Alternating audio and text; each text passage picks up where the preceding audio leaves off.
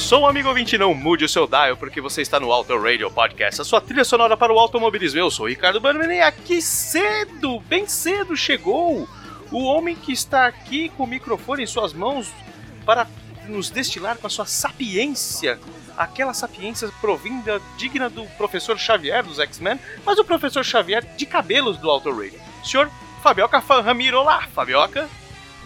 Eu, eu queria ter os poder mental dele, mas sei lá, cadeira de rodas talvez não. bom, enfim. O bom é que ele tem cabelo. É, acho que tá bom. Equi- Equilibrou, valeu. Mas o Mas não, não sei nada daquele sabe. Eu não sei nada. Eu não sei! Tirito, o que está acontecendo? Eu não sei o que está acontecendo! Tudo! A minha cabeça está vazia! Eu não sei nada! Eu não sei nada! Eu não sei nada! Mas imagina o senhor, que, o senhor que gosta de velocidade com a cadeira daquela fazendo um downhill. Seria sensacional, não? O senhor, o senhor não trocaria? Não, não, não, não s- se apoderaria da, da, da cadeira do professor Xavier? Cara, eu já acho aquelas competições de bike que os caras fazem ladeira abaixo, assim, bem louca. Imagina que de cadeira de rodas, que doideira que ia ser. O- Mano do céu. Muito bem, e também aqui do nosso lado, o cara que já tem muito mais podcast do que o Fernando Brandão Campos, lá do Dupla Aerodinâmica. O meu, seu, o nosso, querido Marcelo Machado. Fala, Tchelinho! Para o alto e avante, meu camarada. É isso aí. Se tem uma coisa que a gente faz aqui é gravar podcast. Inclusive eu quero deixar meu contato aí, se alguém precisar pra gravar podcast, é só me ligar que eu tô gravando, velho. Podcaster de você aluguel. Pendurou uma plaquinha no carro, grava o podcasts, é isso? Faça o carreto e como, grava o tá podcast. Gravo podcast, pergunte-me como. Você sabe que tem uns bom. podcasts, né? tem umas comunidades que tem, tem, tem- é até legal quem quiser ir procurar aí no- no- nas redes sociais. Tem alguma, alguns grupos de podcasters meio que de aluguel, assim, lógico. Acho que não tem grana envolvida, mas assim, ah, eu quero. Você tem um podcast aleatório, e aí, por exemplo, você quer falar sobre Fórmula 1. E aí você lança na rede e fala, olha, eu preciso gravar um podcast de Fórmula 1, quem é que podcaster de Fórmula 1? Então o cara vai lá e, pô, tá, eu conheço um pouco, tal, pá, e você acaba sendo é, recrutado, alugado para poder participar do podcast XYZ. Mas é alugado sem, sem pagar o aluguel, E né? podcaster tem dinheiro, mano? é Não, é só pra deixar formalizado, entendeu? Só pra deixar formalizado. Mas eu já vi isso mesmo, já vi de vez em quando tem, tem vários, twi vários é, perfis do Twitter lá que o mano fala, ah, preciso gravar um podcast pra falar sobre as pombas roxas que tem só dois dedos num- numa perna. Aí sempre aparece alguém, velho. Incrível. Exato. Tem pod... Aliás, pomba não tem perna, né? Mas beleza, segue a vida. Pomba não tem perna? não. Tem, acho que pomba tem pata? É, apesar de ser pomba, ela é, tem pata. Ela tem pata? É. Hum, A tá pomba vendo? Eu- tem eu- pata. Por isso que eu gosto de conversar com o Fabioca, cara. Eu sempre aprendo alguma coisa quando eu converso com o Fabioca. Não, Oh, Deus não faz nem dois minutos que a gente tá gravando e eu já sei que pomba agora tem pata, não tem perna. Ai, que beleza. Pô, de biologia, astrofísica, o Fabioca entende de 0 a 100, né, meu? Tá louco. Eu, eu acho divertido saber os nomes dos barulhos que, que os bichos fazem, né? Que barulho que o pombo faz? Ele arrulha. Ele arrulha. Arrulha. Muito bom. Eu lembro. lembro o Faustão, né? O Faustão faz isso, né? Quando o cara tá falando aí, orra, Porra, porra, meu, porra, porra. Super bomba. Ô louco, meu, quem sabe faz ao vivo, meu.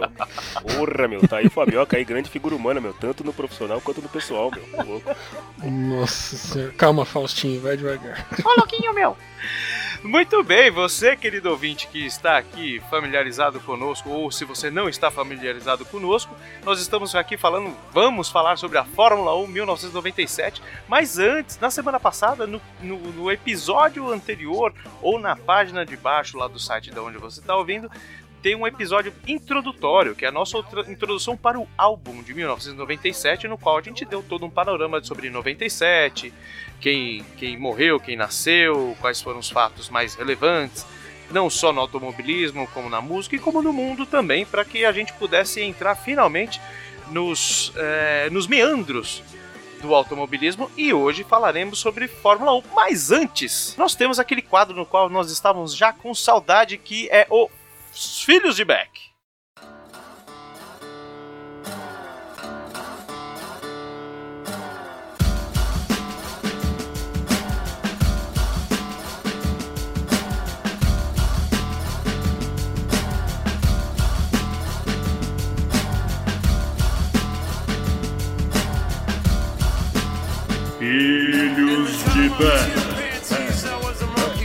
Muito bem, pela primeira vez na história desse, desse podcast, desde que foi constituído, não temos filhos de Beck.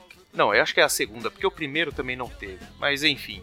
Nós não temos filhos de Beck porque a besta aqui fez alguma coisa com o número do WhatsApp e o pessoal não tava mais mandando e-mail, né? E aí, Isso aí me lembra. Isso, isso que você falou me lembra The Number of the Beast. por que, Tchalinho? É, porque o número, você falou aí a besta, falou o número, eu falei, puta, Number of the Beast, né, velho? Nossa senhora! Bom, Não, ele realmente operacionalizou o 0800 eu não vou responder, né? Pois é. Bom, descobertas acontecem às vezes no susto, né? Sem querer, no acidente. Olha.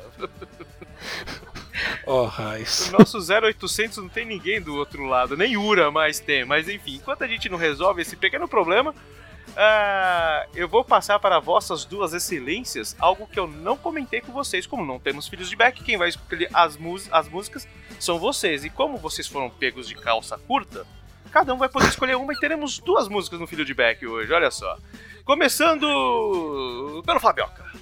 Fabioca, escolha um som aí de qualquer momento, de qualquer lugar. Por favor, só com aquelas, aquelas regras que nós temos lá, do- dos bons hábitos, dos bons costumes da família brasileira, tá ok? Nada daquelas coisas lá que fica chacoalhando, entendeu? Maravilha. De sopetão assim, cara, eu sou obrigado a pegar a música que tá no topo da lista lá do Spotify, cara. que por acaso, por acaso, é uma versão meio acústica de uma música do Prince. Hum. né? Uma, eu não lembro o nome da, da garota que toca, infelizmente. É, se eu abrir aqui, acho que eu devo conseguir. Mas é uma versão de When Doves Cry. Oh, of Cry é legal, cara. E- Que eu não lembro se é de 97, acho que é anterior, né? Bem anterior, Ah, é, eu acho década de 80. Isso, deve ser lá pro 87, alguma coisa assim. É, é do. É do Purple Rain, originalmente. Ah, então 84. deve ser de 80. e- Quanto? 84. Meu Deus do céu. Eu só errei por uns Pouquinho velho isso aí. Pouquinho velho só. É, Errei por uns 13 anos só. Ah, bobeirinha. É, É tudo mato. era tudo mato. Vamos lá. É... Então, Windows Cry na versão da Sarah Jaros. Puta, quase que você fala Sarajane, hein, velho. Puta merda. Abre a Eu nem rodinha. sabia que a Sarajane tinha gravado essa parada, mano. Marcelo, vai escutar a Sarah Jane, cara. Não fica projetando nas pessoas seus anseios, não, cara. Vai lá, escuta. Não deixa essas obsessões tomarem conta de você, cara. É pior. É pior. Aí você vai estar lá na reunião, precisando falar um treco importante, começa a cantar lá alguma coisa da Sarah Jane que eu não sei, enfim. Ah, vai ser sabe, pior. Não sabe, não, não lembra da eu Abre a até sei, Rodinha. mas. não- Ah, então, agora. Acabei com a sua falta de consciência, agora você lembrou. Agora eu lembrei. Vamos abrir a roda. Enfim. que merda, agora eu vou ter que escutar isso pra né, tirar a Já obsessão. cumpri a minha meta da noite, já coloquei uma música de do gosto completamente duvidoso na cabeça do Fabioca. Maravilha. Como é, que é o Nossa. nome, como é que é o nome da menina que eu coloquei Sarah Jane aqui pro, pro, pro, pro Flashbackson pegar lá? É Sara com um H no final, Jaros. J-A-R-O-S-Z. SZ. É, tem um nome esquisito, mas é, é bacana. Eu achei isso aqui meio que sem querer. E. Flashback? Achei bacana. Vai na discoteca lá, Flashback. Vê se acha lá a Sarah Jane cantando as pombas que chora aí, meu filho. Acha a Sarah Jane cantando a música do Prince. Ó, dá uma olhada, dá uma olhada aí que acho que o, o link foi aí. Beleza, maravilha. E agora não fuja, Tchelo. Você teve aqui um monte de tempo pra pensar qual é a Você vê música da noite. Que boiada, o cara me trola e ainda ganha mó tempão. Vou precisar arrumar uma pra ele. É, ele vai pedir a Tá roda de certo. Sarah Jane. Bom, realmente, né? Enquanto o Fabioca tava aí se enrolando com a Sarajane enlouquecendo, vamos dizer assim. Não, não, não, quem tava enrolado com a Sarah suficiente Jane era você. Pode parar. De abrir o meu Spotify, olhar as minhas playlists e escolher uma música que provavelmente é uma boa parte dos ouvintes do Auto Radio Podcast não conhecem, mas que é uma música deveras boa. Eu escolhi New Model Army. Lembra disso, Ricardo? New Model Army. Um abraço para o New Model senhor Fábio Prado, o Pato. Né, o homem que, Opa, quê, quê. o homem que nos catequizou na arte de New Model Army, eu por tabela e o senhor diretamente, não foi isso? Exatamente. Podemos dizer que o meu gosto por o meu e o seu gosto de New Model Army veio de Fábio, que passou para Cássio, meu irmão, e que acabou caindo aqui com a gente, certo? Pois é, a música não, nada mais é do que cascatas entrando nos nossos ouvidos, né, meu querido? Meu É isso aí. E então, fazendo uma homenagem a eu, a você, ao Fabioca e ao Pato, eu escolho Vagabonds do New Model Army. Ah, meu, mu- muito legal, muito legal. Vagabonds. Então, muito bem. Então, cheguemos de churumelas. Flashbackson consegue achar mais fácil aqui o Nima Model Arm do que a Sarah Jane, mas já está com os dois, com as duas agulhas na mão. E, por favor, não, não se pique Flashbackson para você colocar no vinil. Então vamos de When Doves Cry com Sarah Jaros. É isso? Jaros. É, deve ser isso, eu não sei pronunciar o nome dela, mas é isso aí. Sarah Jaros com When Doves Cry e New Model Arm com Vagabonds. Sobe o som, flashback. ligada em você. Ô meu neguinho, eu tô ligada em você. Se você quiser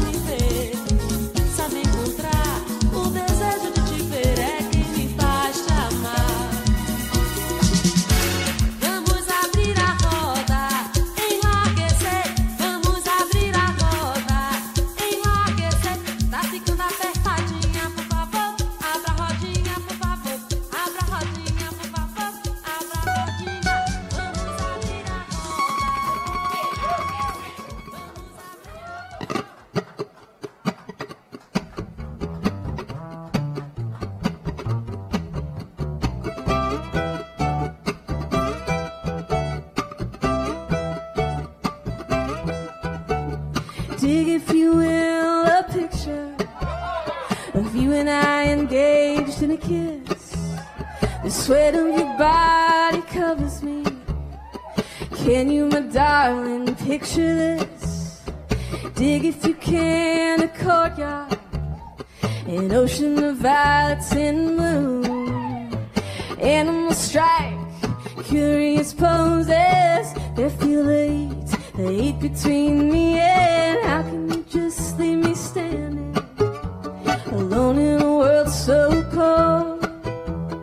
Baby, I'm just too demanding. Baby, I'm just like my father, too bold. Maybe I'm just like my mother. She's never satisfied. Why do we scream at each other? This is what it sounds like when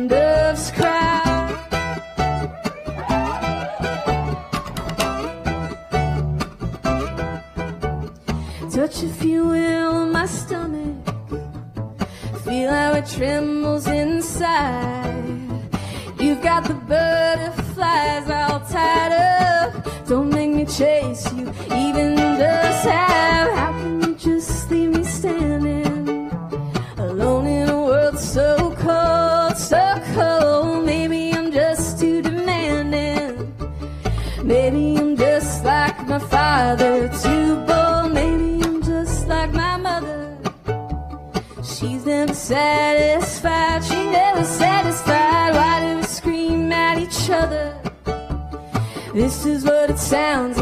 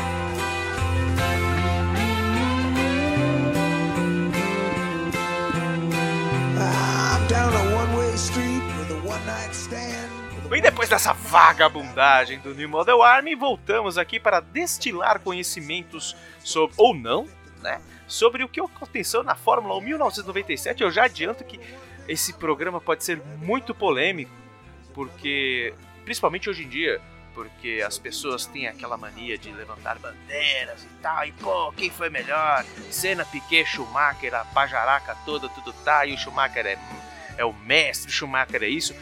Bom, nós estávamos falando aqui no, no- nos bastidores, comparando a Faustão com a pomba do, do- da, quadrilha da, da Esquadrilha da Fumaça. Bom, a gente pode dizer que ele era pode ter sido considerado bater o martelo como Dick Vigarista, mas quem vai dizer um pouquinho pra gente disso daqui é o grande e glorioso Fabioca. Fabioca, Fórmula 1 97, uma temporada muito polêmica, cara. É incrível que teve. Assim, as disputas foram bem acirradas, bem apertadas, não foi? É isso aí. Assim, foi um dos campeonatos bem apertados em termos de ponto, né? E por vários fins de semana não se tinha muita ideia de quem ia ganhar. Não, não dava para prever muito de tão diverso, tão apertado que, que tava. E metade do grid tinha chance de fazer alguma coisa. Então eh, tava legal de ver isso daí. Acho que tava bem, bem bacana. Foi o ano do Jacques Villeneuve, né? Que tava lá na Williams, na, na indefectível Williams. E ele ganhou por apenas três pontos à frente do Michael Schumacher. E acho que ganhou porque o Michael Schumacher foi desclassificado do campeonato como punição por ter jogado a balroada Ferrari dele em cima da Williams do Villeneuve, na última prova do ano, né, no GP da Europa lá em Jerez de la Fronteira. Isso é particularmente maluco, né? Schumacher fazendo isso parece uma atitude meio meio alemã. Mas enfim, a gente já viu outro alemão jogando o carro em cima de um outro cara também, então talvez não seja tão impossível assim. Será que nos dias de hoje, com os, os comissários que ficam lá avaliando, o, o, o comissário na verdade é o VAR da Fórmula 1, né? O cara que fica lá avaliando pra ver se. Será que nos dias de hoje ele seria desclassificado também, Fabioca? Ou os comissários falariam: não, não, não, segue o jogo, segue o jogo, tá rolando nada. Cara, eu acho que sim, o negócio foi meio feio, foi meio assim, descarado. Sabe, não, não foi um encontrão igual do Vettel no Hamilton na- naquele GP que eu não lembro agora, não sei se foi em Baku, enfim. É, não foi um encontrão, foi uma coisa mais, mais violenta mesmo. Mas enfim, eu Deliberada. acredito que sim. É, bom, ainda falando sobre o Schumacher, né? nesse ano, o tal do Ross Brown, né? Vocês já ouviram falar nesse cara? Ele, ele assumiu o, posto de diretor técnico e voltou a trabalhar com, com o Schumacher, com quem ele compartilhou os títulos aí de 94 e 95 na Benetton. E curiosamente o Ross Brown começou na Fórmula 1 como mecânico na Williams lá em 1978. né? E ele também, curiosa- curiosamente, esteve ligado a, a todos os sete títulos do Michael Schumacher. Então, uma dupla aí de sucesso, hein? Boa parceria. O Ross Brown é conhecido pelo, né, pelo seu, su- sua, sua parte técnica, né, apurada, e pela, Uhum. por sua burocracia enorme também, né? Então é um cara que ele, além de técnico, ele é um belo burocrata. Então ele conhece todos os membros da Fórmula 1, né? Não é por, por nada que ele hoje é um dos dirigentes esportivos da Fórmula 1, né? né? Hoje, Diretor técnico, né? Exatamente. Ele, ele consegue ver a maracutá e falar: Não, não vou fazer isso pra você porque você vai fazer essa sacanagem aqui porque eu já fiz, eu tô ligado nas tretas, mano. Esse é o Ross Brown. Acho que ele jogava bem os dois jogos, né? O, o jogo técnico e o jogo político da, da Fórmula 1 que sempre existiu, né? Sempre O existiu. jogo político é um peso talvez tão grande quanto o jogo técnico. Lembre-se de Flávio Briatore, né? Porra. Ô, Grande Breacone, né? Vai lá, menino. Briacor. Beija aquele muro pra nós, vai. Vai lá e arrebenta, moleque. Arrebenta o muro. Acelera aí que a gente segura a treta, qualquer coisa, menino. Vai lá. Ross, Ross Brown que depois criou a Brown GP, que por coincidência ou não, um nome roubado da escuderia cujo qual Marcelinho fundou nos carteiros, a Brown GP, não foi? Você fundou no outro dia, o, o, o Ross Brown foi lá e roubou lá, colocou Brown GP. É absurdo. Você já cobrou royalties dele, Tchelo, ou não? Cara, na verdade eu fiz aí, acionei meus, meus advogados, né? Meus advogados foram acionados aí, fizeram todas as, as pautas necessárias aí, os, os pedidos e tal. Isso tá rolando ainda. Por enquanto eu estou para receber, é, eu tô anotado aqui, são 15 milhões 727 mil libras. Ah, né? Tô, tô aguardando. É Tô aguardando. acho, que, acho que se eu receber essa grana vai dar pra cobrir o especial do Itaú e encher o tanque do carro. Ah, muito, muito bem. Eu, eu pensei que eles queriam te subornar com uma foto do, do Barrichello e do Button daquela época, mas enfim, não colou. É, Muito bem, muito bem. Sebas e Tião, advogados associados. Poxa, interessante, interessante ver que naquela época, sim, pequeno ouvinte, pra você que é mais novo, a Williams era uma equipe de ponta. Anos 90 tava com tudo tal. E tava ali, imagina o Michael Schumacher, o cara, o cara do momento, né, tendo que bater no pequeno Villeneuve pra que uma Williams não ultrapassasse, cara. Era, era, era, era power, né, cara? É, acho que ele ficou putinho, ele ficou bravinho. Enfim, fala dos construtores, já que você mencionou a Williams, né? A Williams venceu o campeonato de construtores, né? A Ferrari em segundo e em terceiro ficou a Benetton. E a Benetton ganhou por apenas 4 pontos de dianteira da McLaren. Sim, a McLaren também era outra que ganhava, tal, É. tal. Mas tá melhorando. Enfim, né? Mas tá voltando, A hein, gente- Fabioca? Esperanças. Tá, Tá, voltando, tá hein? sim. A gente não arreda. Eu e o Cássio estamos lá no, no time laranja. Opa, não era pra falar. Enfim.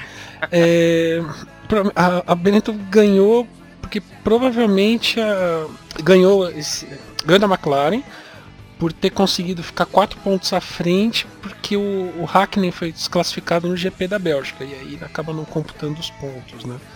Mas tudo bem. É, ainda sobre as equipes, né? Ferrari, Benetton e McLaren, eles mantiveram os pilotos de 96, então mantiveram as duplas, né? O Schumacher e o Irvine, o Alesi e o Berger e o Hackney e o Coulthard. O restante do grid foi se mexendo aí, né? E sobre pneus aqui, a Goodyear ela foi o único fornecedor de, de pneus de 92, desde 92. Mas em 97 entrou a Bridgestone da história. A gente já brincou com o Bridgestone e o Felipe Massa, não sei se vocês lembram dessa história. É completa. Bridgestone. Bridgestone. Bridgestone. Bridgestone. Mas enfim, é divertido. E de, de uma maneira não muito surpreendente, as, as equipes grandes acabaram permanecendo com os pneus da Goodyear, por conhecer melhor, por já ter mais dados a respeito do comportamento do pneu, por confiar tal. E a, Bridge, a Bridgestone acabou. Olha eu errando. Acabou deixando. fornecendo pneus pro pilotão do meio. Bridgestone. Bridgestone. Enfim. Eu tinha um pneu Bridgestone em casa, que eu usava de mesa de centro. Ah, é? É mesmo? É Era, sério, era um pneu de, de Porsche, de 20 polegadas, grandão. Que que- Eu usava de pneu de centro, de mesa de centro. Pneu de centro. Pneu de, desculpa, né? Pneu de centro. Usava de pneu de canto, de pneu de Porra, centro. Mas pneu de canto não, porque ele nunca encaixava bem no canto, assim, na parede, ficava sempre meio estranho e tal. Aí ele no meio da sala ficava bonitinho. Bom, a gente falou dos pneus, é, que a Bridgestone, viu, bem devagar, pausadamente, para não errar, ela fornecia pneus pra galera lá do meio do, do pelotão. No entanto, tinham circuitos onde esses pneus eram melhores do que os Goodyear. E aí isso permitiu que alguns times, como a, a Prost Mugen Honda, que é a antiga Ligier, né, é, conseguissem ser bem competitivas nessas ocasiões. Né? O, o mais longe que esse pneu conseguiu ir foi numa quase vitória lá na Hungria, com o Damon Hill pilotando uma Arrows, né? Uau. mas ele acabou sendo trollado aí por um problema mecânico, foi ultrapassado pelo Villeneuve, então ele acabou, o Damon Hill chegou em segundo. E no Qualify ele conseguiu ficar em terceiro, né? Então o, pneu novinho lá, japonês, ninguém conhecia, mas o pneu não era ruim não, pessoal. O pneu tirava uns coisas da cartola de vez em quando. E falando do Damon Hill, ele era o campeão do ano anterior e foi dispensado da Williams porque a Williams queria o Frentzen, né? O Hans Harald Frentzen. Vai entender por quê. Enfim, né? E obviamente o Damon Hill não riu quando ele foi trocado. pelo- É, Damon não Hill. Desculpa, Fabiano, Não, eu tô tem- mais é, forte que eu, cara. Eu tem juro que eu tentei me segurar, mas foi tipo o Roger Rabbit, mano, eu não consegui. Cara, a gente perde a amizade, mas não pode perder o tempo da piada. A amizade a gente vai lá e reconstrói de novo, entendeu? A gente recupera. Mas o tempo da piada a gente nunca vai fazer voltar. Então, cara, total liberdade. Eu perco até o emprego, cara. Perco o emprego, a pia... eu perco o emprego, a noção, a amizade, mas a piada nunca. Vamos falar a respeito de um carro pra lá de esquisito, que era o Tyrrell 025, que eu coloquei uma foto aí pra vocês darem uma olhada, que ele tinha o, o apelido de X-Wing, né, por causa desses apêndices aerodinâmicos pra lá de esquisito, vocês conseguiram ver a foto? Sim. É, parece um. Bagulho né, estranho. Parece um X-Wing mesmo. Quando eu olhei a foto de início, eu, eu, eu não me lembrava desse carro. Eu achei que esse, esse, esse apêndice aí que forma o X, eu achei que eram os retrovisores, mas os retrovisores eles são bem menores ali É. embaixo. Na verdade, isso aí é só uma questão aerodinâmica mesmo, né, é cara? um- É, é muito louco como a aerodinâmica. é, talvez seja uma das áreas da Fórmula 1, pelo menos pra gente que acompanha é, é, assim, mais visíveis, né, cara? Que claramente você vê o desenho da asa mudando sempre, ela cria uma curva aqui, e aí tem aquele bico tubarão, e aí tem não sei o que. O desenho das asas, assim, é um negócio incrível, né, cara? Se a gente conseguisse pegar tudo que veio sendo feito desde os primórdios da Fórmula 1 até hoje. É incrível como a aerodinâmica, os caras fazem mudanças assim de, de estilo, de layout da asa e ganham micro milésimos de pentelésimos de segundos, assim, cara. É muito louco isso. Eu gosto de ficar olhando os carros pra enxergar isso. Falar, puta, aquela curvinha ali é que deve ter dado aqueles centésimos lá que fez com que o Hamilton ganhasse a, a pole.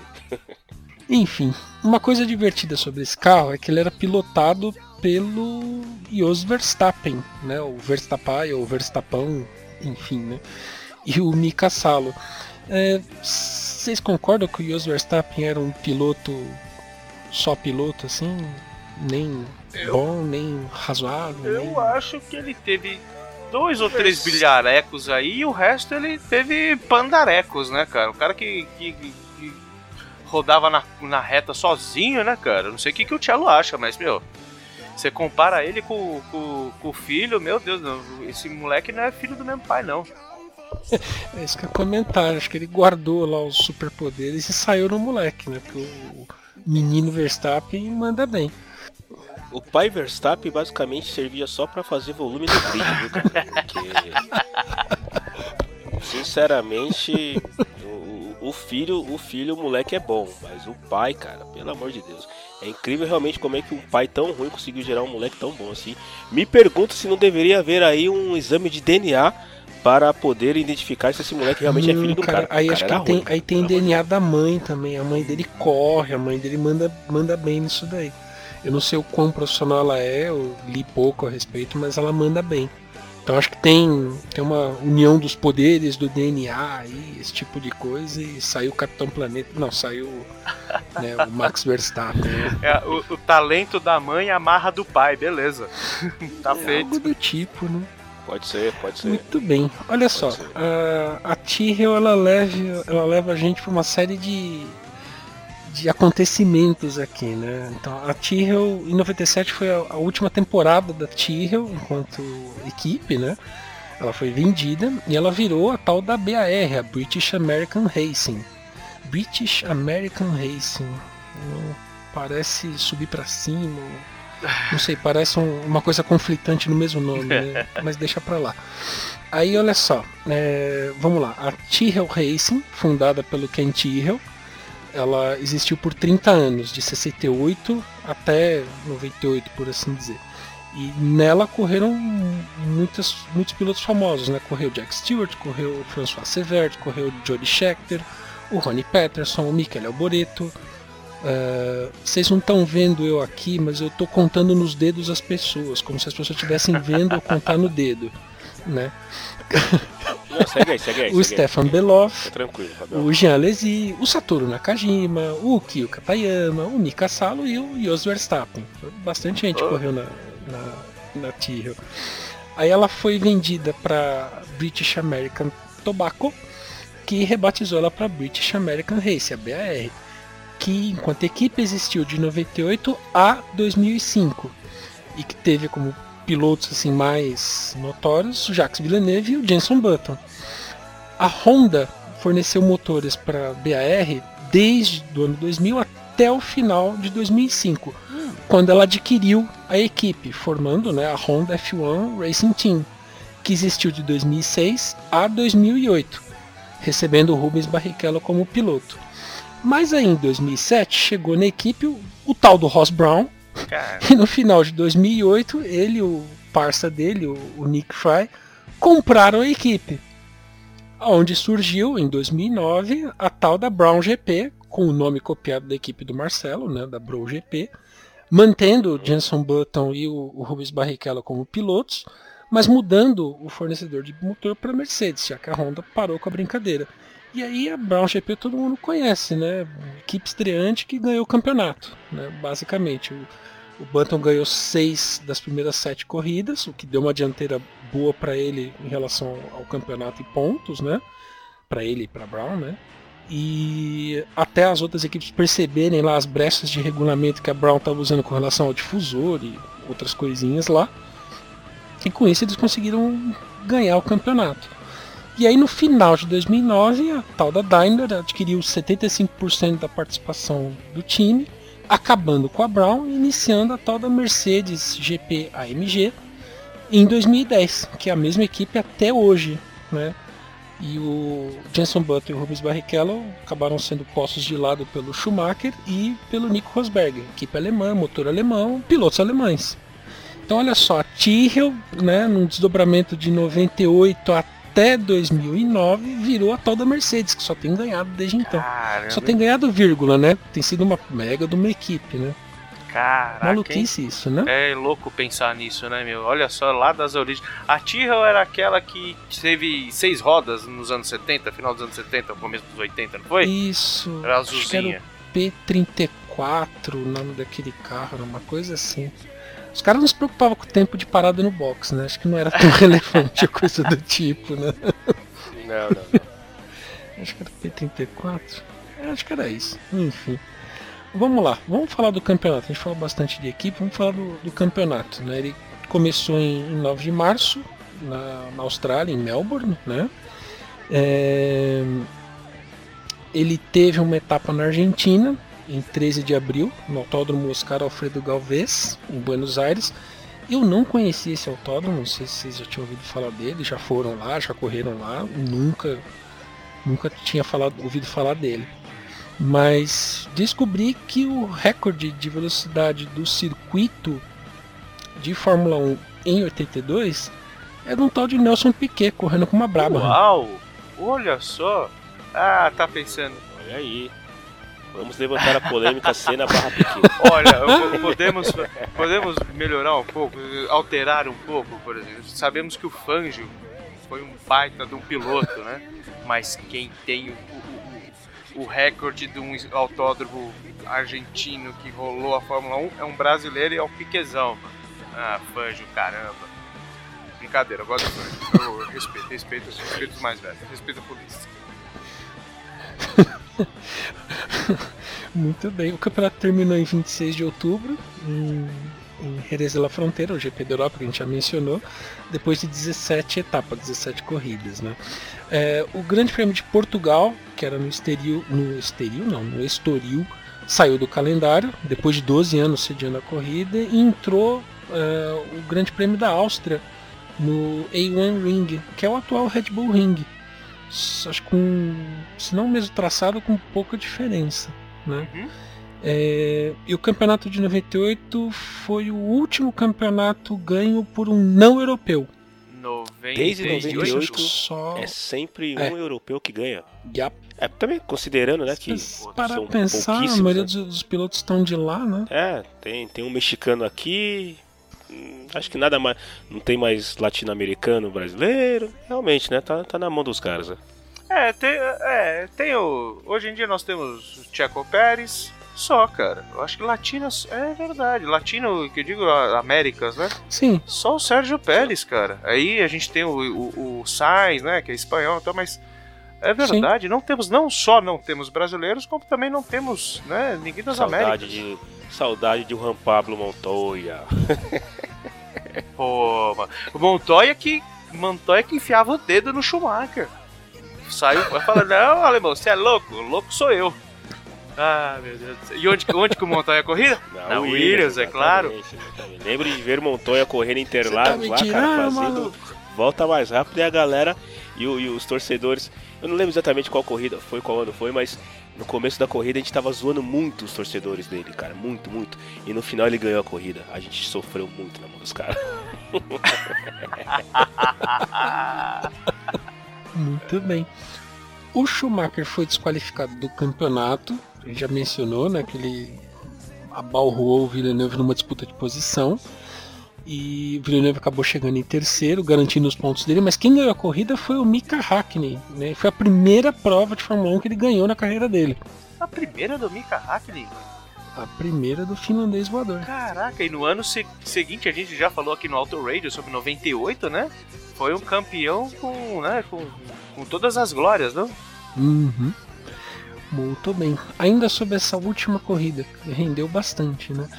O Villeneuve, o Schumacher e o Frentzen, eles se qualificaram exatamente com o mesmo tempo. 1 minuto, 21 segundos e 72 milésimos. Três tempos iguais. iguais. E aí, no caso, a ordem de largada é decidida por quem fez primeiro. Então, primeiro quem, quem fez primeiro foi o Villeneuve, depois o Schumacher, depois o Frentzen. E ficou desse jeito, primeiro, segundo, terceiro. E aí veio o Damon Hill em quarto, seis décimos atrás, né? É, seis décimos. É, seis décimos, 1 minuto 21 e 130 milésimos. Com a Erros, aquela Erros, enfim. Caramba. Também em 98, e nessa corrida, o Gerhard Berger se aposentou. Olha, o Bergão corria Velho. naquela época ainda, mano. Corria Velho guerra, pela Benetton Renault. Ele ficou doente durante o campeonato, não participou de umas três corridas. Ele foi substituído nessa ocasião pelo Alexander Wurz, que também foi piloto de endurance, né? correu pela Toyota um tempo. E que depois que o Berger se aposentou, ele, o, o Wurz herdou o posto dele lá na temporada seguinte, 98. Né? E sim, primeiras vitórias pro Frentzen e pro tio Mika, tio Mika Hackney. Espetacular esse homem. Puta merda. E um cara muito gente boa também, né? Tanto no, como diria, como disse o Marcelo, relembrando aqui, parafraseando o Faustão, tanto no profissional quanto no pessoal, Mika Hakkinen é um, é um mito, né, velho? Eu gosto de- do personagem dele naqueles videozinhos da McLaren. Naquele, naquela série Tuned da Uhum. McLaren, não sei se vocês já assistiram, aquilo é muito engraçado, cara. Muito divertido. Eu gosto quando eles mostram os pilotos brasileiros. O, o Emerson e o Ayrton Senna ficam muito engraçados ali. Pena que o, o pequeno acho que não pilotou pra McLaren, então não, não tem muita razão de colocar ele lá, mas puta, queria que tivesse, ia ser divertido ver ele lá. Nossa, é demais. É, a gente falou de pilotos brasileiros, então só pra gente fechar, né, sobre os, os brasileiros que estavam lá na Fórmula 1 em 1997, né, é, dá pra dizer que foram quase quatro Quase. pilotos. Quase quatro. Quase Tipo, quatro. Nelson Ned tava lá, tia Linha. Era meio, meio piloto. Contou como meio piloto. É, então peraí, tá. Tá, então acho que eu tenho que trocar a métrica, não é bem isso, né? não é pelo- pela quantidade de pessoas. Enfim, tava o Barrichello pilotando pela Stewart Ford, que era a antiga Jordan, né? E ele conseguiu terminar apenas três corridas, mas uma delas ele conseguiu um segundo lugar em Mônaco, né? Coisa de tirar chapéu. Correu também o Pedro Paulo Diniz pela Arrows Yamaha. Yamaha, cara, motor Yamaha, que doideira. Mas é verdade. É, mas era um motor, acho que era, eu não lembro direito da história, era um outro motor que a Yamaha fez uma preparação dela lá e ficou bom o suficiente para correr, mas não era lá nada espetacular. Mas ainda assim conseguiu empurrar bastante o Damon Hill lá na, na corridinha.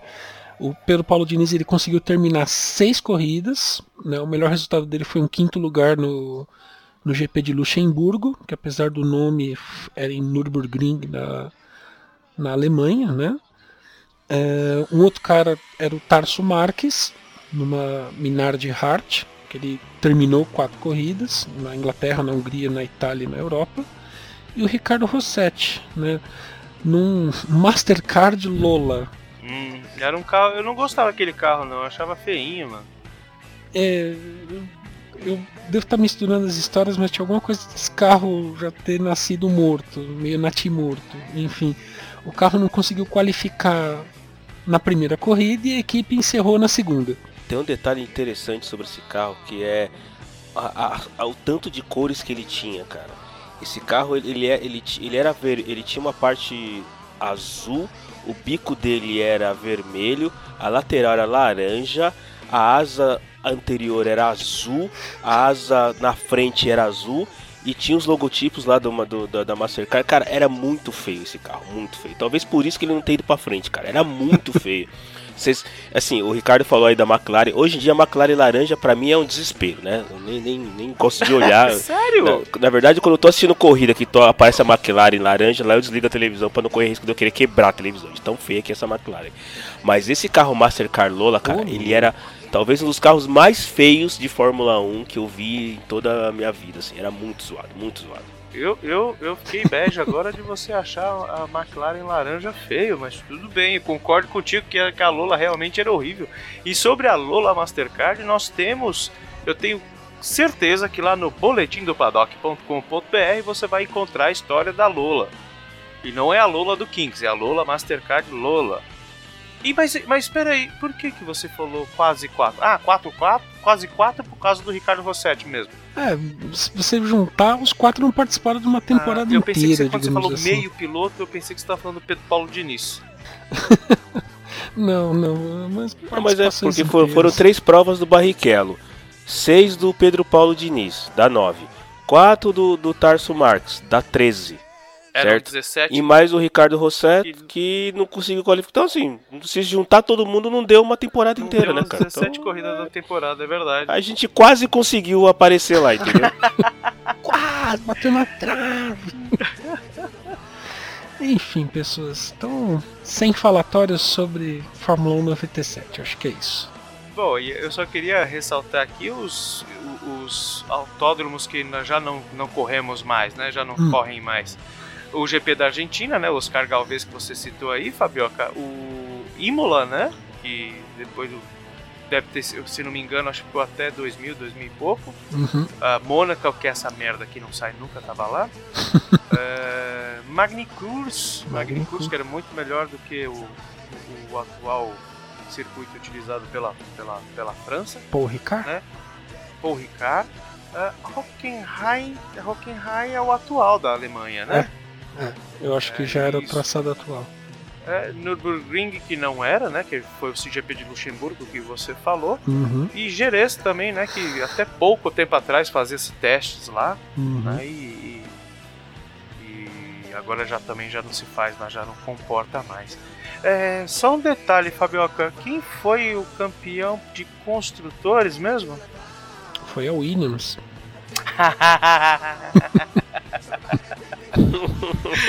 Pois é, Bons né? tempos, meu camarada Ricardo. Bons tempos onde a Williams conseguia ser campeã de construtores. Pois é, que, que ela tinha o carro tecnologicamente mais avançado do grid, né? Pois é. Lembra do, do É. carro da temporada de 93? Era um, Que coisa de é doida. um carro que só precisava do maluco lá pra se desse alguma merda ele apertar algum botão.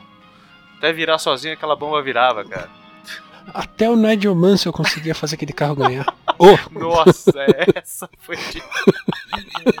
não, eu, eu já Não, declarei que eu não gosto do Nigel Mansell, não acho ele grande coisa, mas não tira os méritos dele. Só que, cara, o carro também ajudava, né? E ainda assim aquele Silva lá conseguiu dar um trampo pra ele em Mônaco, em outros lugares, mesmo com um carro inferior. Então, enfim, E né? com Nigel Mansell, eu queria fazer uma pergunta para vocês em cima do que falamos sobre Nigel Mansell.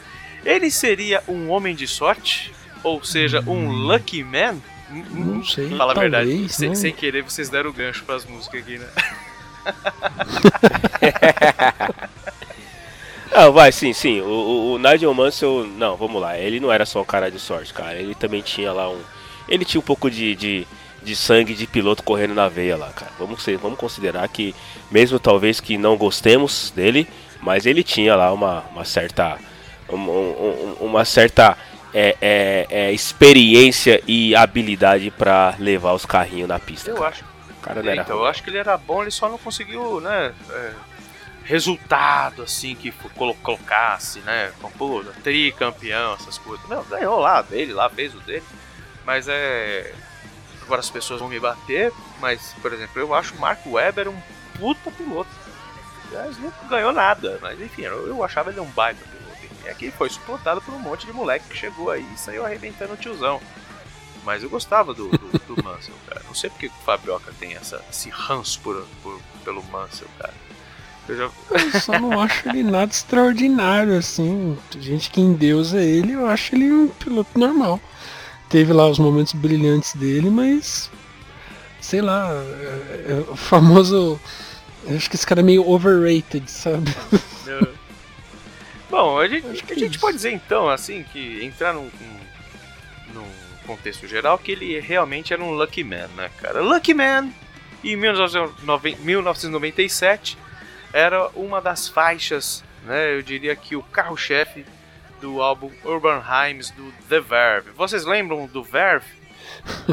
Sim, só, só daquela música que tocava direto lá, do moço andando, passando pelas calçadas, atravessando as ruas, quase pisando nos carros.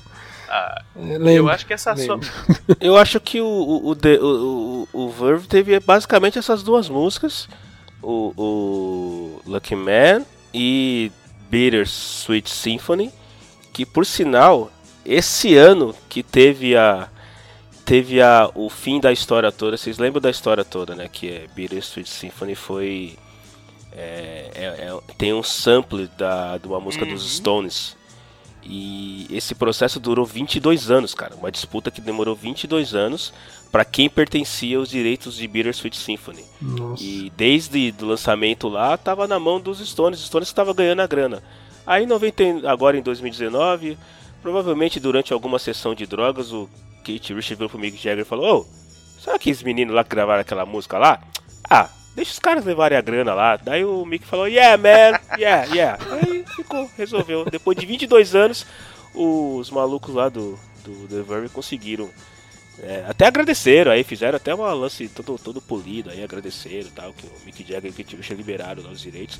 Imagina quanta grana isso não Nossa tá, não tem envolvida, né, cara? Há 22 anos a música tocando e a Meu grana ia Deus pros Stones. céu, né, cara? Isso aí deve ter Caramba. prolongado a, a, a vida dos caras aí por mais uns 60 anos, né? Só porque eles ganharam, porque essa música tocou pra caramba. E tinha uma outra, tinha uma terceira também desse álbum chamada, chamada Sonnet. Que era, assim. Eu acho muito legal, mas é. Não é a música que vocês não é um álbum que você ouve, pelo menos pra mim, tá? Você fala assim, ah, vou escutar aqui no busão, tá? Indo trampar. Ele é bem down, né, velho? Muito arrastado. Não é ruim, mas é um álbum que você não. Dependendo do teu estado de espírito, você não pode ouvir, não, senão você faz merda. É, exatamente. Determinadas músicas têm que ser ouvidas em momentos específicos, tem que escolher muito bem, caso contrário você pode ter sérios problemas. Esse foi o caso daquele lance Não, do. não são músicas para todos os humores. Exatamente. Eles, eles fizeram esse terceiro álbum e, se não me engano, o vocalista já saiu pra vida solo, enfim, coisas que, que vira e mexe acontecem, né? Aquelas divergências. Muitos dinheiros, né? E o cara vai lá e pega, rouba, leva a voz da, da banda e vai embora, enfim. Coisas que a gente talvez não entenda realmente esse negócio de divergências, né? Uma banda. Ele- talvez o Marcelo, sim, que o Marcelo já teve banda, então de repente ele, ele saiba qual é que é desse negócio das divergências. Na, na verdade, fala, fala pra gente aí, Tchelinho. Divergência é o que? Ah, tipo, não tô afim, mano, é isso? Cara, divergência é basicamente aquele negócio. O vocalista escolhe uma música que você acha chata pra caralho de tocar, entendeu? Aí o cara quer tocar. E aí você quer tocar uma música que, que- que o guitarrista fala que é muito difícil de fazer o solo. Aí começa a putaria, entendeu? Então, banda é que nem relacionamento. No começo é tudo maravilhoso, mas no curto, no médio longo prazo desanda, não adianta. Toda tirando os Stones, né? Os Stones não são uma parte, um, lance à parte. Agora todas as outras bandas do mundo, em algum momento elas vão acabar porque alguém vai querer tocar uma música que o outro não quer. É basicamente isso que acontece. Tudo bem. Ó, teve uma. Tem que começar com praco, praco, prum. Eu não sei tocar praco, praco, prum. Então faz qualquer merda aí e a gente briga depois. É isso. Pois é, cara. Pô, um ano antes a gente perdia um dos maiores poetas da, da música brasileira, Renato Russo, né? Em 97 eles lançavam, a Legião Urbana lançava a Tempestade, o disco póstumo de um material que tinha sido feito no ano anterior, né? No Livro dos Dias. E tinha uma- algumas obras não acabadas, assim como o Livro dos Dias foram músicas que foi feito num único take pelo Renato, por conta dele já estar debilitado, enfim. É, e aí, nove meses depois do lançamento da Tempestade, eh, eu, perdão, nove meses depois da morte do Renato Russo, lançou-se a Tempestade. Que na verdade, assim, é- esse álbum, aí depois vocês coloquem suas impressões, mas é, ele foi meio remendado. Ele tem, ele tem algumas faixas é, até de, acho que de Handel, tem é, trilha sonora de filme, tem uma música, acho que Sagrado Coração, que não, não, não tem a voz do Renato, que não deu tempo dele gravar, enfim. me- primeiro, vocês ouviram esse, esse último álbum do, do- da Legião Urbana? Eu não. Que, que bom, que bom. O senhor permanece vivo, cara. E o senhor, Marcelo? A, a- a outra estação. Eu ouvi, cara. Eu, eu ouvi, eu ouvi esse álbum, até porque esse álbum tem uma das minhas músicas preferidas da Legião Urbana, que é 16. Na- né? Talvez a grande parte das pessoas não, não conheça essa música porque ela não foi do tipo que tocou infinitamente em rádios e obviamente não foi tocada ao vivo e tudo mais e tal. Mas eu ouvi, eu ouvi esse álbum. Eu, ele não está entre os meus principais álbuns que, dos quais eu gosto de, de Legião, de Legião Urbana e tudo mais e tal. Mas há de se contar que ele tem algumas músicas, como pra mim 16, e ele tem primeiro de julho, né, cara? Primeiro de julho é uma música também icônica, vamos dizer te assim. né? interromper porque eu acabei me, me errando aqui. Na verdade, nós vamos tocar a Tempestade, que é esse álbum que você tá falando que é o azulzinho, certo? Sim, sim. o de sim. 97 é o outro, é o- a o- uma outra estação. Eu acabei falando Ah. Tempestade, acabei de, de, te confundindo, desculpa. Então Mas você sim. me direcionou ao álbum que não faz sentido. Exatamente, eu acabei. Eu acabei te direcionando ao erro. Por, por favor, me perdoe. Sem Menos- problemas, mas. Menos chiba- chibatadas com algodão doce, por favor. Sem problema. Não, mas então, se é o. Se o álbum certo é uma outra estação, eu, eu vou na mesma linha, porque ele também tem uma outra música que eu também gosto muito e que não faz nenhum sentido, porque é outra música que também que não foi tocada tanto, que é Marcianos Invadem a Terra. Essa música é sensacional, cara. É sensacional. Porque quase como. como, como se vocês pararem pra pensar, quase todo o álbum da Legião Urbana tem uma música que é uma historinha. Né? É, ou seja, aquela música que não tem refrão. É aquela música que ele conta uma historinha do começo e você vai prestando atenção e tem todo um desfecho. E nesse caso aqui é Marcianos Invadem a Terra, que depois foi gra- regravada aí pelo próprio Dinho. Ei, moçada! Né? O tiozão, o, o tiozão que é um eterno adolescente. O Peter Pan do rock and roll nacional, né, cara? Que- Mas enfim, é, esse também é um álbum. é, eu eu não, não, não tá entre os meus melhores. Não sei se por ser um álbum já no finalzinho ali, aquela coisa toda do, da, da doença tudo mais, sendo con- consumindo o grande poeta e tudo mais tal. Já não. Eu não, não considero como um dos meus álbuns melhores, assim. Tem uma. Na verdade, basicamente eu gosto de. Marcianos invadem a Terra e de vez em quando aí dá pra ouvir é, antes das seis. Fora isso, tranquilo. Antes das seis também ó, é muito legalzinha, cara. Marcianos invadem a Terra. Marcianos invadem a Terra foi escrita, cara, durante a época do aborto elétrico. Ou Isso. seja, é uma música que tava aí há alguns milhares de anos, né, guardada na gaveta. Trouxeram, né, apareceram do nada, o que mostra muita coisa. Ou seja, se você vê que a banda traz uma música que foi escrita, sei lá, 20 anos atrás, é porque realmente a banda também não tava naquela criatividade toda pra poder fazer alguma coisa, né? Foram buscar alguma coisa lá do, lá do fundo da gaveta, né, cara? Eu, eu conheci Marcianos Invadem a Terra com o próprio Dinho, mesmo naquela época que ele tinha sido Capital, né? Lembra que tocava direto na MTV? Era- Acho que foi 95, 94 que ele gravou isso. É, lembro por aí, exatamente. Por aí. O refrão da música não tem aqueles sons do Marte Ataca, né? Não tem, mas eu tenho certeza que tem influência de David Bowie aí nessa música, não só no nome, cara. Bom, é- é- esse, esse sonzinho do Marte Ataque é sensacional, porque Fabioca, esse louco, colocou, a gente trabalhava num setor de monitoramento, e toda vez que caía algum serviço, tocava lá o, a fala do- dos caras do Marte Ataque. Inesquecível. Bom, é uma coisa que a gente dificilmente fala aqui é de coletânea, né, cara? Porque afinal, coletâneas a gente entende que são as melhores músicas, né, daquela banda, daquele artista. Nesse caso, uh, Flashbackson colocou aqui e explicou o porquê, porque foi uma coisa que renovou a carreira dos caras e trouxe realmente uma, uma roupagem sensacional para as músicas que para todo todas aquelas músicas que compunham a história dos Titãs, cara. Quem não se lembra do acústico MTV dos Titãs? Eu acho que talvez tenha sido o maior acústico nacional de todos os tempos da estratosfera mundial, cara. Eu vou deixar com vocês aí para que vocês se vol- voltem ao tempo e para que vocês tragam aquelas lembranças daqueles dias maravilhosos de 97, no qual vocês tiveram o deguste de apreciar ou cuspir em cima do acústico dos Titãs. Senhor Fabioca. Cara, eu, eu assisti esse acústico, mas eu não lembro direito dele faz muito tempo, cara. E de modo geral eu gosto de Titãs, mas eu não lembro tanto dele assim. Devia ter escutado ele antes, É mesmo? pra, refre refrescar a memória. Eu lembro que foi, foi bastante assistido, escutado, ouvido e assim por diante. Mas não lembro direito dele não, cara. E eu acho que foi era uma teve dele, depois teve deles, depois teve o do Capital, né? Depois quando o Cap- Capital voltou naquela época também. E eu acho que era o Tá Ira, o Ira, eu acho que foi um resgate do passado pra garotada da, da época aí do final dos anos 90, enfim. Senhor Cello, o que o senhor acha do, do acústico do, do Titãs? Está ao nível de Titãs?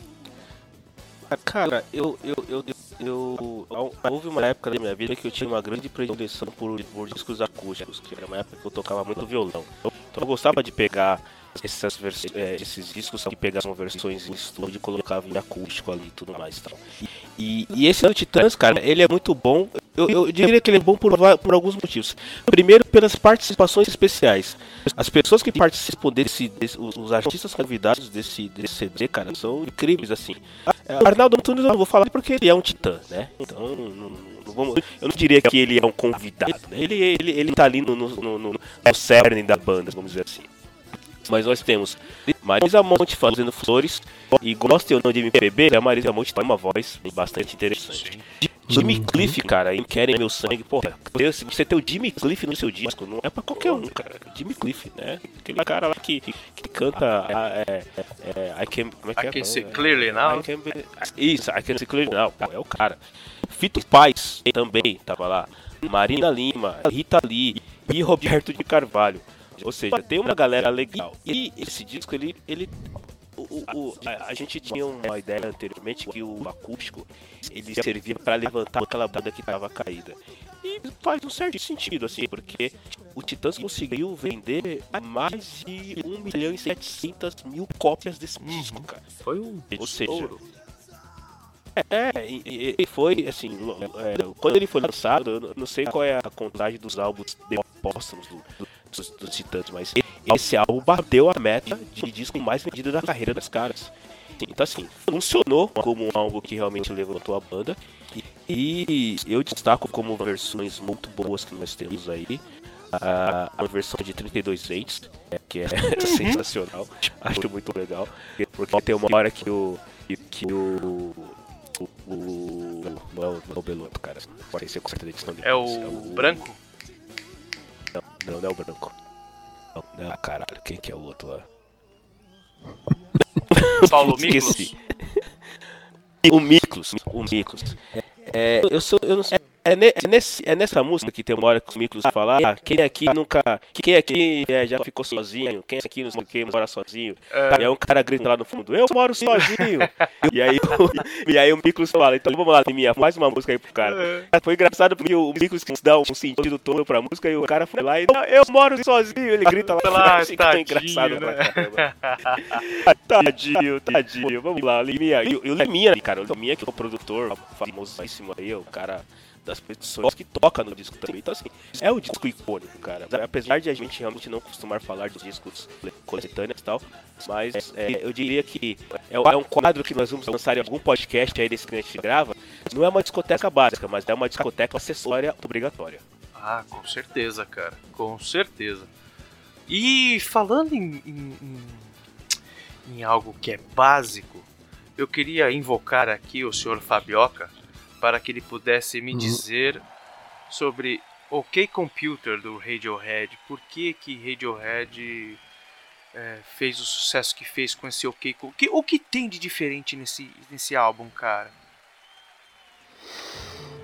Eu acho ele um álbum bem diferentão, um som bem experimental, eu diria. E sei lá, você precisa estar com a cabeça meio aberta pra escutar, porque ele é um álbum todo maluco. Eu ouvi ele inteiro, praticamente não gostei dele inteiro, mas tem algumas músicas que eu escuto direto dele.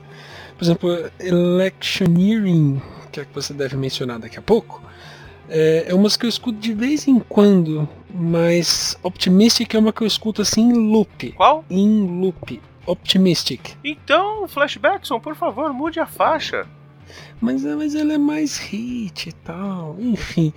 É, então é um álbum bem, bem experimental. E eu não sou assim, baita fã de Radiohead, mas eu gosto desse, desse álbum, cara. Quem é baita fã de Radiohead era o meu irmão. Meu irmão gostava bastante, gosta bastante de Radiohead. Então, enfim. O OK Computer, se você, querido ouvinte, estava em Marte nos últimos 25 anos, o OK Computer foi uma revolução, até muito pelo que o Fabioca falou, de ser um álbum experimental que deu certo pra cacete. Ele mudou, revolucionou. A gente vinha lá do, do Grunge, né? E de repente vieram muitas bandas indie que faziam esse tipo de som, como, eh, sei lá, Potshhead, por exemplo, o Verve, que a gente falou aqui e eles estavam pegando outro nicho que era essa, esse lado mais experimental. Ô Ricardo, eu comi bola. Optimistic não é do OK Computer, é do Kid A. Ah, Kid A que por outro lado levou pedra pra caramba, né? Pois é. Ah, do OK Computer, agora que eu li aqui o- a lista das músicas, cara, ouvi pouco, mas No Surprises é, é a campeã, né? Ah, é, é. Ela é. O clipe, inclusive, é um treco de doido. De doido, de doido. Você lembra do clipe, Tchalinho? Você que eu não tenho certeza, mas da última vez que nós nos falamos disco aí, uns 300 anos atrás, o senhor não tinha ouvido ele ainda. O senhor se recusava a ir pela onda e falar, ah, mas eu via. Pois né? é. Você, depois de 90 anos, você ouviu o que, que eu Ah, Cara, eu preciso confessar que eu ainda não ouvi o que Computer. eu, eu, eu, eu vejo todo esse, esse forfé ao redor desse álbum. É, é, as, as piadinhas dizendo que o, que o Radiohead é aquela banda que grava o barulho da som da, da NASA em Marte, lança como símbolo e todo mundo acha sensacional. É, né? eu, eu ainda não ouvi OK Computers, cara. Sendo bem sincero, eu, eu tava olhando assim conforme eu tava dando a lista das músicas. O que me diz alguma coisa aqui é uma, é uma paranoia de Android. E eu, não sei se é porque eu já lembro dessa música ou porque eu confundo com Black Sabbath. ou eu confundo com o celular que o Ozzy usa, que deve ser uma paranoia de Android. Percebeu? Percebeu? Percebeu?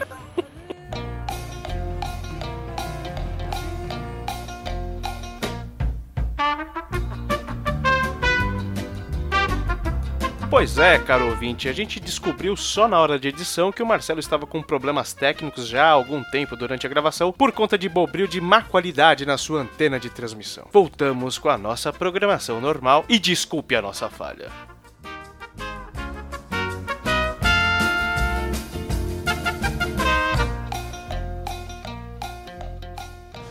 Mas eu prometo, Bunnyman, que na próximo, no próximo episódio do Auto Radio que eu participar, eu vou ter ouvido o OK Computer e vou ter todas as minhas opiniões embasadas e formadas sobre o que é esse álbum. é, engraçado que até nos últimos dias aí eu tava tocando com os amigos e aí o vocalista falou: "Pô, vamos tocar Creepy". Eu falei: "Creeping Death do Metallica?" Não, não, Creepy do Radiohead. Eu falei, ah, bom, eu nunca toquei essa música, mas como essa música foi massivamente tocada nas rádios, eu tinha a ideia dela tal. Mas eu, eu confesso, cara, eu não sou um grande conhecedor de Radiohead e tenho essa, essa lacuna aí no meu conhecimento, mas eu vou resolver. Prometo aí, tá, tá pro, pra, prometido para quem tá ouvindo aí. Na próxima vez, esteja a gente falando do que for, em algum momento eu vou falar: Peraí, dá licença, deixa eu só falar a minha opinião sobre o OK Computer. Bom, o... então você, querido ouvinte, daqui sete dias o Cello já vai ter ouvido o Radiohead, o OK Computer do Radiohead. Eu tenho uma teoria, cara. Eu tenho uma teoria porque o Cello me confessou alguns anos atrás que não gostava de Wild Wild Life do Talking Heads. Talking Heads tinha uma música chamada Radiohead do mesmo álbum que Cello não gosta e que foi inspiração pro Radiohead ter esse nome de Radiohead. Então eu acho que o seu problema é David Byrne, cara. Caraca. Eu acho que vem daí a sua ojeriza por Radiohead. Nossa. Ô, Ricardo, você cobra consulta aí de psicólogo, cara? Você foi longe. Não, isso aí é o embromation, né? É o, injeção de linguization. ok, com, com pitadas de Jung e Freud, né? Bom, é, tem coisas que a gente né, se arrepende, tem coisas que a gente não se arrepende e tem coisas que a gente faz para ser feliz. É o que fala a música Tub Thumping, que eu acabei de falar pela primeira vez em mais de 20 anos sem ter que repetir. Chumbawamba, vocês lembram desses caras do Chumbawamba? Chumbawamba. Cara, Chumbawamba. Puta. Tinha uma outra música que era um chiclete de Chumbawamba. É essa que você tá falando? Agora, eu- agora eu fiquei em dúvida. que Eu, eu confesso que eu não ouvi essa, essa música que você comentou agora, mas Chumbawamba tinha uma música chiclete. Tinha Que eu não lembro qual que é. Você deve ter ouvido, se o senhor não está lembrando, porque o senhor era um, um ávido jogador de FIFA. Sim, computador. sim. E ele era. Ele foi tema de, do, do FIFA, eu não sei se é do 96, 97, 98, cujo qual o senhor jogava pra caramba, fazia aquela jogadinha de linha de, na lateral, jogava pro cara jogar de cabeça, enfim. Daí o senhor deve. é, eu acho que é essa, deve ter sido. Eu, particularmente, eu só lembro dessa música. Tube Thumping. Ah, é essa mesmo. É essa? É essa mesmo. Lembrei até como é que eu fazia os gols no FIFA ouvindo essa música. Caramba. Mas o Chum, podemos quase que dizer que o Chumbawamba também é aquela, aquela banda estilo One Hit Wonder, né, E, cara? Porque uhum, e engraçado que eles. eles não- Alguma coisa além disso? É, né? então, eu acho que não vi mais nada, cara. E eles bombaram com esse som, mas eles. é, Esse álbum foi o, o oitavo álbum deles, o Tube Thumper, né? Eu acho que talvez né, pela música ser, nossa, foi a coisa que a gente conseguiu fazer de melhor em oito álbuns. E aí vieram puxando disso daí. Oito álbuns, desde 86 os caras na ativa, na verdade desde 82, né? Com o primeiro álbum em em 86. É... Senhor Fabioca, Hum, o senhor lembra desse som? lembro. Lembro que eu também não curtia muito. não, não morria de amores, assim. Passava na rádio e tal. Não era, Acho que eu devo ter jogado esse. FIFA aí também, mas eu sou tão ruim de futebol elétrico quanto eu sou de futebol de verdade, então. du- duplo 404 not found pra mim. Você lembra de uma mina chamada Pastel Vespa? Eu não lembro se foi você que me apresentou ou se eu que te apresentei a ela. Muito Eu tempo atrás. foi você que apresentou. Tem uma música, tem um, tem um sonzinho tão legal, um sonzinho tão legal que eles, ela fez um cover do, desse som que, meu, ficou totalmente diferente. Mas hoje em dia é muito comum encontrar esse tipo de, de, de, de diversão, né? A gente pode ver aqueles caras que a gente gosta lá, o Postmodern Jukebox fazendo, o Pompla Music, o Rubens lá do Boletim é, me apresentou, eu fiquei viciado nesses caras. Hoje em dia é tão comum, naquela época já não era, né? Naquela época já não era tão comum. E talvez vocês gostem, gostem mais da versão do Pastel Vespa. É muito, muito bacana. É, alguém quer falar da última do último álbum? Eu vou ser obrigado a falar. É, eu me abstenho. Eu acredito que você seja a pessoa mais. Ricardo, você seja a pessoa mais qualificada na mesa pra falar a respeito. Eu diria que talvez mais qualificada no raio de uns 30 Eu quilômetros. diria, Então diga. Não, diria, não diga que diria. Diga. estou muito feliz e contente e sorridente Nossa, Porque senhora. recentemente eu descobri que existe um podcast exclusivo do Echo and the Bunnymen. Olha só, você acha podcast sobre tudo nessa vida, meu camarada. Inclu- Até sobre Até Echo the sobre Bunny, olha Echo and the só. Bunny. Eu falei, eu joguei lá no grupo do Boletim do Paddock, falei, chupa, aí ó, quem disse que o Echo não é conhecido? Tem aqui um podcast sobre Echo and the Bunny, não sei o que, tudo tal. Eu, aí eu cutuquei o Valese, vê se tem alguma coisa dessa merda desse Pink Floyd. Não é que o filho da puta foi lá e me colocou um sobre David Gilmer? Eu falei, mano, puta não, David Gilmer é uma coisa, né? Pink Floyd é outra. Mas enfim, é, devo aqui dizer que eu não consegui ouvir porque é chato pra caralho. Mas o, a banda é muito boa. Vou, vou procurar um podcast sobre macarrão al dente. Deve ter, deve ter. Bom, em 97 o Echo, pra quem não sabe, tinha, estava em um hiato em até 96. Eles fizeram o vocalista e o guitarrista em- lá para 95, 96, junto com o guitarrista do, dos Smiths, fizeram uma reunião, mas com outro nome, o Electra Fiction, e pensaram, por que não? Por que sim? Por que não? Por que sim? Por que não? Vamos voltar com Echo the Bunnymen e voltaram assim no maior estilo capital inicial, voltaram com Echo the Bunnymen e lançaram Evergreen, né? Um disco que foi ele estava muito mais pop do que os anteriores, né? E enfim, nossa, eu coloquei um texto enorme aqui que é totalmente desnecessário falar nesse momento, cara. Então eu vou pular e vou falar, mano, confiram, confiram Evergreen, o disco de retorno da, melhor banda de Liverpool. E engraçado, uma, uma efeméride, duas na verdade. Uma, na verdade, e depois uma, uma, uma faixa de, de com, com uma apresentação especial. O disco de retorno, esse disco Evergreen, ele tem, a, ele tem o me, quase o mesmo cenário que o primeiro álbum do Echo lá de 1980. Então, quando você coloca os dois, lógico, né, envelhecidos, né, esse disco de 97, mas eles reproduzem de uma forma mais é, atual a mesmo, o mesmo cenário do primeiro álbum. Então, realmente é um renascimento do Echo. E a segunda, a segunda é, curiosidade é que quando eles estavam gravando uma faixa chamada Nothing Lasts Forever, é que Liam Gallagher do, do Oasis estava no estúdio e acabou fazendo um backing vocal, não foi, se não me engano, ele não foi acreditado. Mas ficou, ficou bacana, ficou, ficou bem legal. Ficou... Bom, tudo que esses caras fazem é bem legal, né, cara? Então, como eu sou suspeito, eu, os senhores, que da minha parte é isso. Creio que nós estamos embasados aqui nessa primeira parte sobre 97. Eu gostaria de saber se vossas senhoras têm algo mais a colocar sobre esse álbum tão maravilhoso que eu tenho certeza que vocês, se ouviram ou não ouviram, não lembram. Eu não ouvi. Pera aí. Estamos Peraí, operando. Eu peraí, não ouvi, eu peraí, tô eu operando. aqui. Pá, pá. Pera aí, pera aí. Você foi ler resenha Bom, na sobre internet esse álbum, falar, cara, é. Apesar de você. Não, não fui ver resenha, eu fui ver a, a tracklist. Eu fui ver a tracklist, porra. Absurdo, Não lembro de cabeça o que, tem dentro desse. CD. Vou abrir aqui também. Eu não lembro o que eu comi hoje no almoço, vou lembrar que tem dentro do CD, cara. Eu tava agora há pouco assistindo um vídeo de uma outra banda de, de dos anos 80 de, da Inglaterra também. E eu percebi que eu não lembro mais a ordem das músicas, ou seja, a minha memória tá indo pro espaço. Mas, sim, Nothing Lasts Forever é o single lançado em 97 e pra mim tá entre o top 5 de melhores músicas do Echo the Bunny.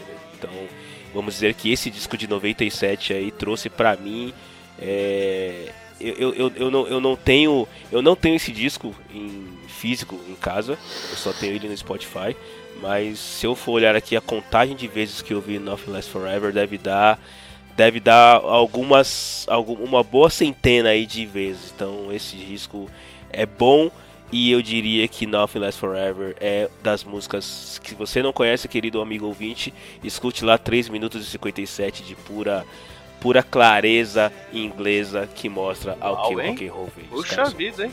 Caprichou, Caramba, hein? vai ganhar aumento. Ó, a gente, a gente faz o que pode, e né? o senhor, senhor Fábio, você Se chegou a ouvir esse álbum ou não? Não ouvi não, conheço Cara, não. eu tô- não, tudo bem, você não vai ganhar aumento, vai ganhar a mesma coisa. Bom, senhores, Eu já falei, eu, eu engano bem, eu sou um ignorante musical. muito bem, senhores, e com isso a gente fecha, começa, começa o início do fim aqui desse episódio sobre 97, no que tange parte dos álbuns de 97 e também a Fórmula 1 com o sacano do Michael Schumacher sendo desclassificado do campeonato e não só de uma, de uma corrida. E eu queria aqui deixar um espaço para o senhor Marcelo Machado falar dos 387 projetos que ele tem. Porque, porque nesse interim, o senhor Marcelo Machado engatou uma segunda, terceira, quarta, quinta, já está na oitava marcha com relação a projetos na internet, cujo qual eu tenho o prazer de atrapalhá-lo também. Tialinho, por favor, quais são os 388 Muito bem, podcasts vocês valeu, obrigado pelo espaço. E a ideia é o seguinte: tem dois podcasts rolando aí, um com uma frequência maior, o outro ainda está ali engatando as primeiras marchas. Mas o primeiro é o PDG, o podcast de garagem, onde eu e a Marina, a popular chefinha, a gente, parafraseando Tim Maia, a gente fala sobre o tudo e sobre o nada.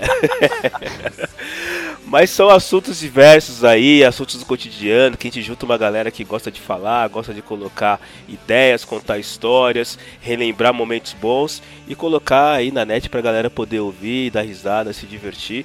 Então, quem quiser acompanhar, tá lá no www.podcastdegaragem.com.br Tá no iTunes, tá no Deezer, tá no Spotify, tá no Google Podcast. E se você for até a venda próxima à sua casa, é provável que estaremos lá também.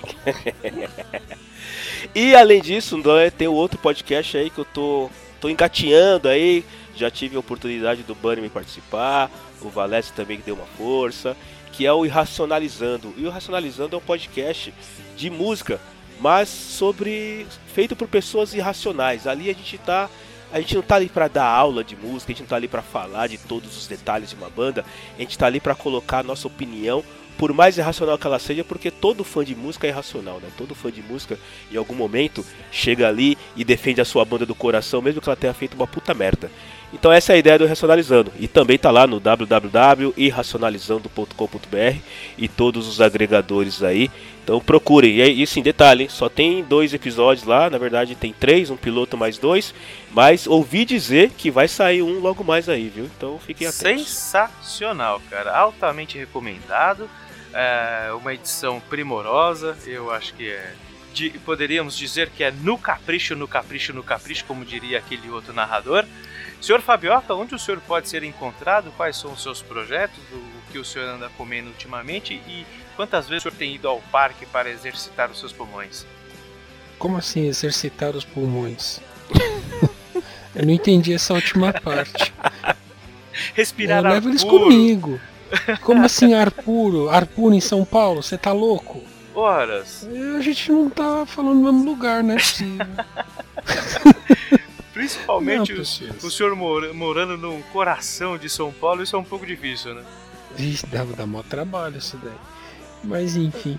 Estamos acá no Auto Radio e participamos pontualmente lá no PDG. Isso é divertido, é bem legal. Inclusive a gente invadiu, né? O Cello falou, cola aí quando vocês quiserem, a gente acabou invadindo, nós três.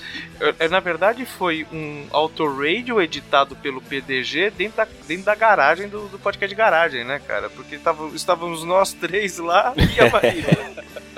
É, se- for pelo contingente. Exatamente, tá no ar lá. Autoradio. É mesmo, né?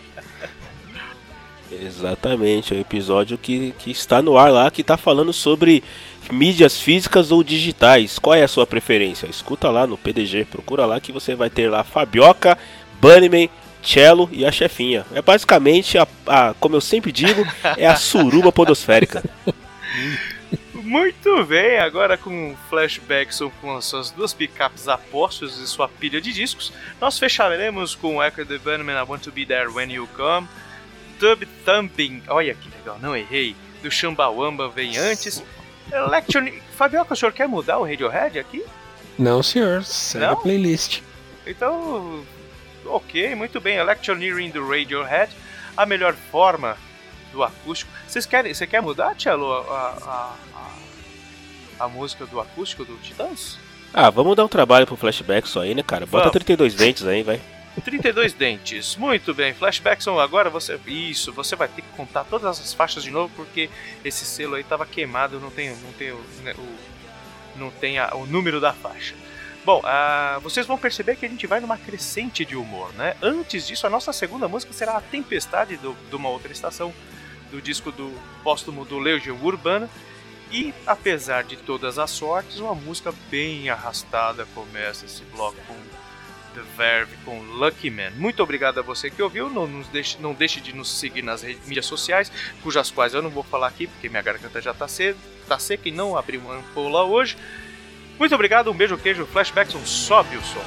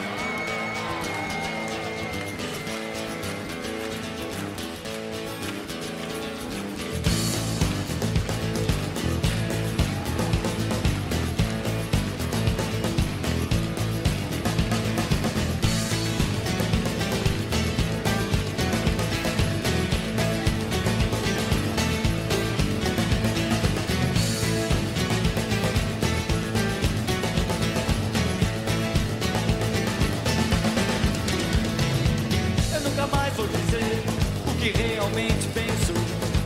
Eu nunca mais vou dizer o que realmente sinto. Eu juro, eu juro.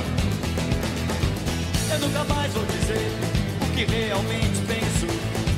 Eu nunca mais vou dizer o que realmente sinto. Eu juro, eu juro por Deus, eu juro, eu juro por Deus. Não confio em ninguém.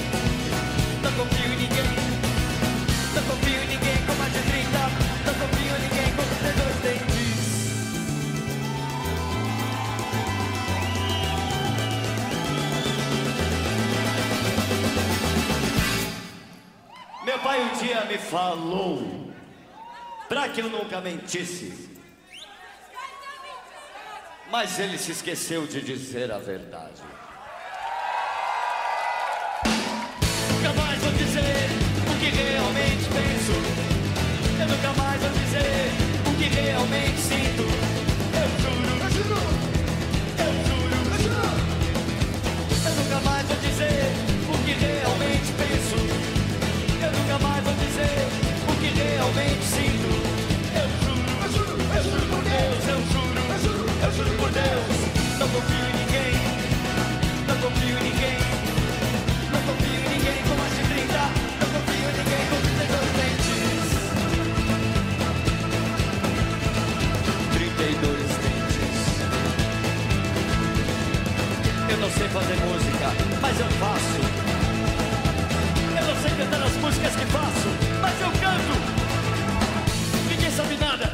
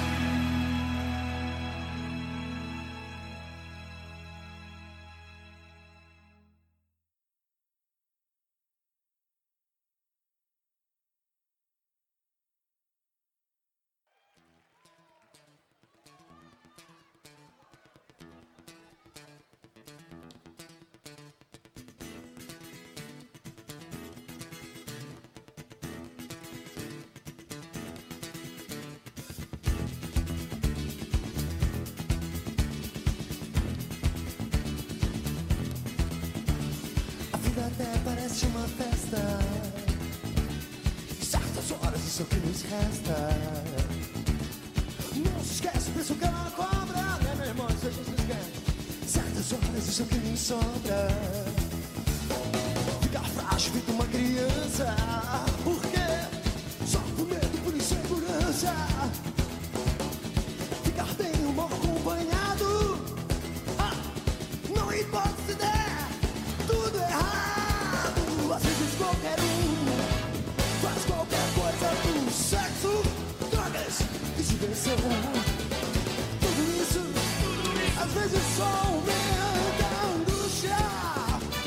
Satisfação.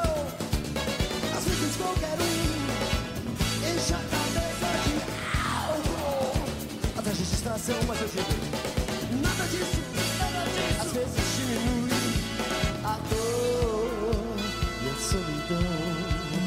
Tudo isso, às vezes tudo é fútil. Ficar é outra dimensão. Nada disso, às vezes nada importa. Ficar só não é solução. Tudo isso, às vezes tudo é fútil. Ficar só não é dimensão. Às vezes nada importa. Ficar só não é solução. De diversão. Solução sim. Vem, diversão. Solução pra mim. Diversão. Solução sim. Diversão. Solução pra mim. Diversão. Solução sim. Diversão. Solução pra mim. Diversão. Diversão.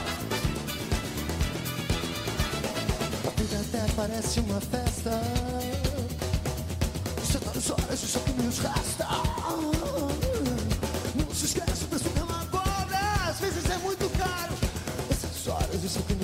Que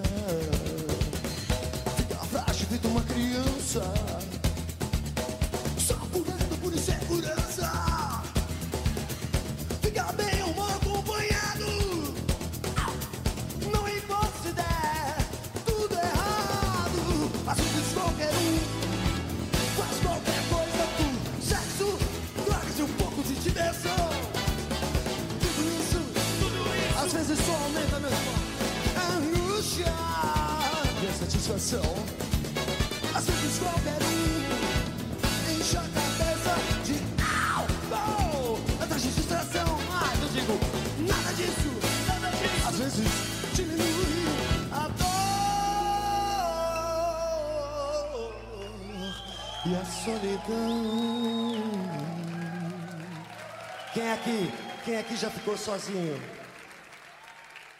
Quem aqui sabe o que é ficar sozinho? Tadinho. Lima, faz alguma coisa pelo garoto, faz um favor.